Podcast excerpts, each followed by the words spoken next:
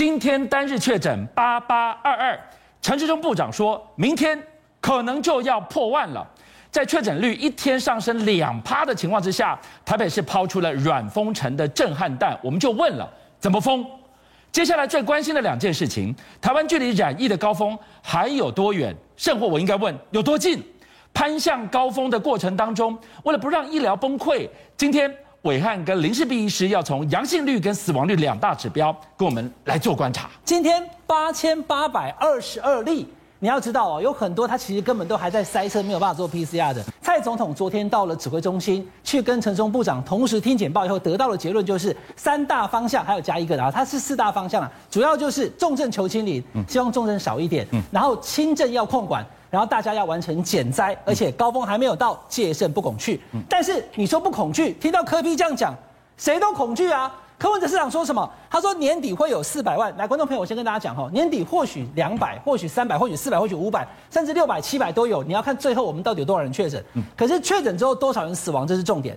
那柯文的市长他所讲的四万人死亡，这个一讲出来之后，很多人都吓到了。怎么会有这么多？哈，来，我先跟大家讲这件事情哈。等一下问林医师的意见。我光是从国外的资料一看以后，我觉得柯市长的这个四万的数字可能稍微多了一点。理由很简单，第一个，台湾在参考纽西兰，台湾在看香港跟南韩的时候，我们不希望自己变成香港，对，我们希望我们至少像南韩，我们还要追上纽西兰，对不对？观众朋友，很简单，这是过去的两年以来的哈，导播我们可以拍近一点就可以看得出来了。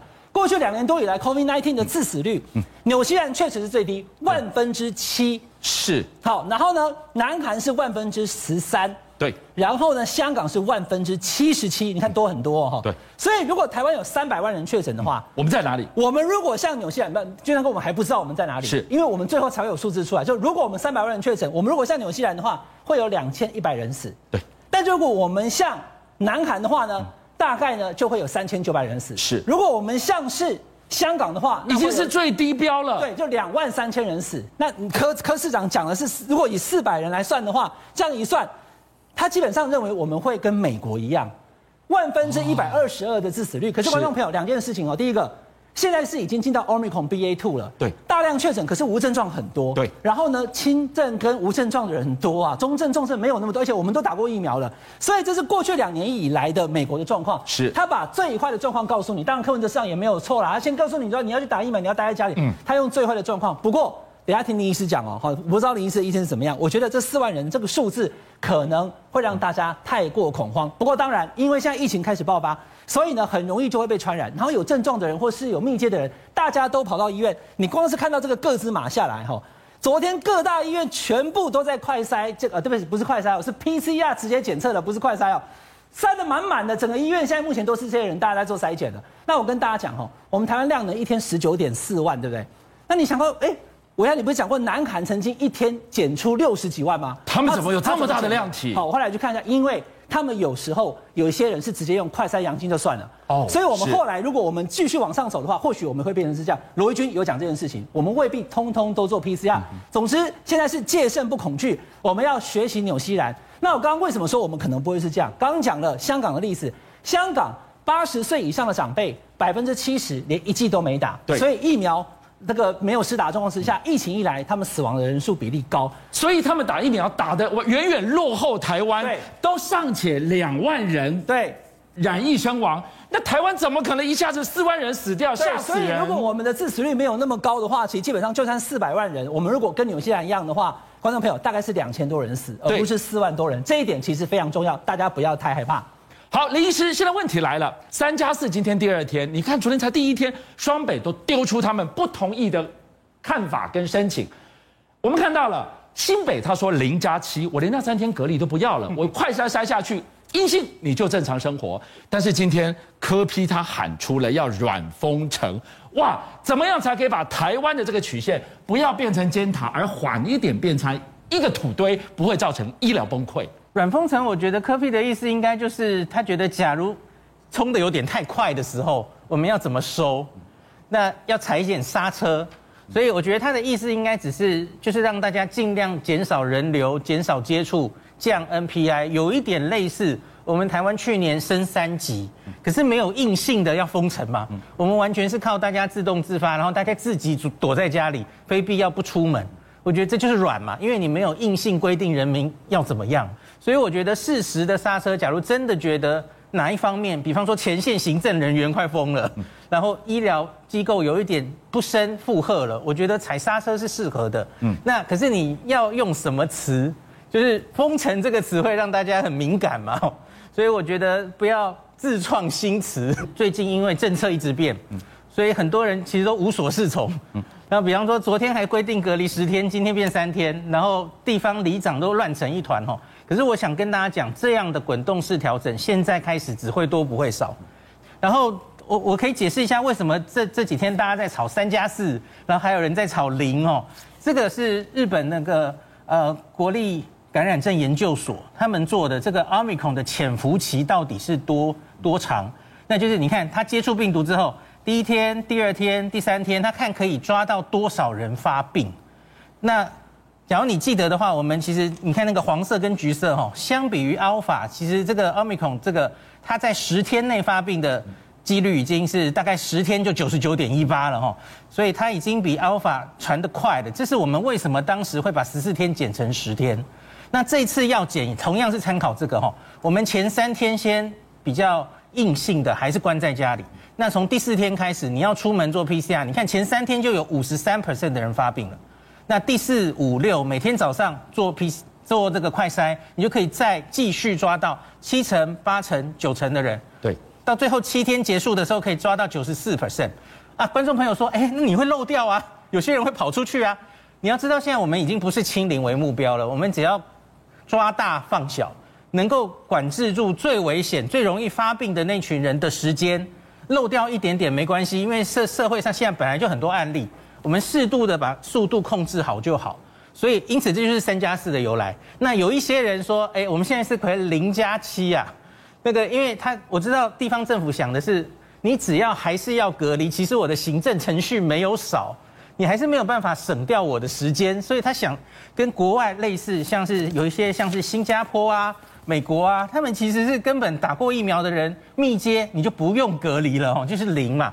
然后你每天做快筛，可是问题是，第一个你这个快筛量要够，第二个是你这样，我刚跟大家秀的前三天你就放掉了一半的病人，好像有点风险太大了。好，现在呢还在坚持动态清零的，就是中国了。我们给大家看到是上海的封封封封出了一肚子火，还没完，北京跟着要沦陷了。无尽封城之下的上海，居然藏着防疫敛财的内幕，这是怎么回事啊？好，我要跟大家讲哈，因为现在目前上海动态清零还在持续，可是三二八离我们已经整整一个月了。到底为什么这么久了，你还坚持要动态清零？看起来是办不到啊！全世界台湾现在也没有了，只剩中国大陆了。那你是为了什么呢？观众朋友？这个事情，这个话题非常敏感，所以我们要讲清楚。有一段录音被流出来了，也就是在这个呃科技防疫领导的录音档当中呢，它里面提到就是说他在批评哦，现在大陆有一些权贵靠着这一次的防疫，包含了快筛，包含了相关的这一些防疫，他赚了很多钱呐。那从二零二零年到现在这两年多以来，中国大陆的防疫的经济收益有六十七兆，我都用人民币来算的哈。对。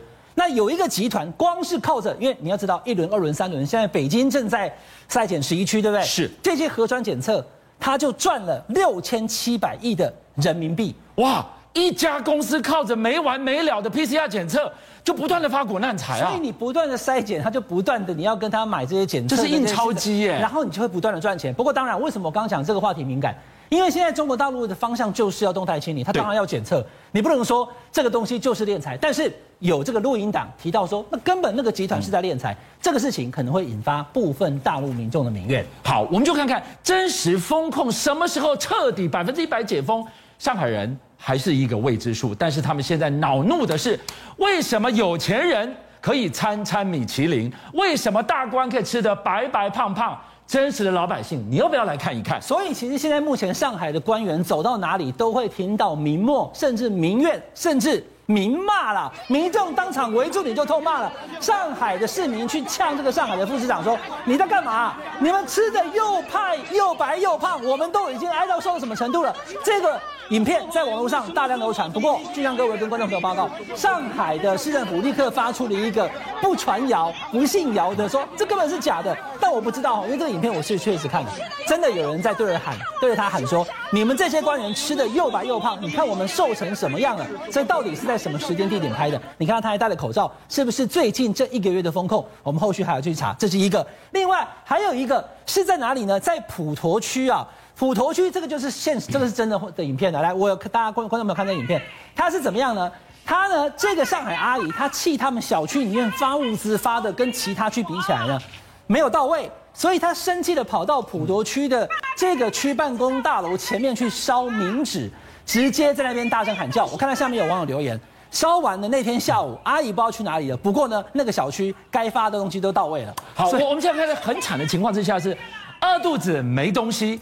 更惨的是，公发物资，人家有发，我们也不能说没有发下去，结果集体拉肚子，这是怎么回事？这个事情其实基本上，因为上海两千六百万人哈，那你不能说全部都是这样，但真的发生了，因为物资都缺，物资还被卡在路上，还有一些菜坏掉了。那你今天总是大家收到了上海市政府发配的这个物资，很开心，终于拿到东西了，好几天没有吃，结果呢？没想到吃完以后，一百多个人通通拉肚子。你回头再看，原来呢，这一家发来物资的食品制造厂呢，他之前曾经有过，那么因为安检不合格被开罚过。有人就讲说，哎呀，怎么找这样的公司来买这个东西啊？害得大家都拉肚子。暐瀚最后带我们来看到是台商聚集最重要的一个地方——昆山。哎，昆山现在还在封，为了一个物资，居然。波及甲崩，爆发冲突了。我先跟大家讲哦，这已经不是单纯上海的问题了。北京正在开始，昆山还有杭州。昆山这个影片，你要看到整个小区看起来全部的暴动，因为呢已经被封了一个月。那么昆山的外地工人，第一个他没办法上工，没有赚钱，没有东西吃。他们开始聚集的情况之下。马上找来了大批的公安跟警察，在门口将他们围堵。这已经不是第一次了。昨天我们讲一个阴阳市场的混居也是一样。然后你看到好几个警察跟当地的民众呢，在那边呛他说：“好好说话，你再讲我把你带走。”但是呢，民众没办法好好说话，因为已经被封了一月了。所以昆山现在也出现了好几个地方，民众因为不想再被封，生活不下去，开始起来有暴动的状况了。邀请您一起加入虎七报新闻会员，跟俊相一起挖真相。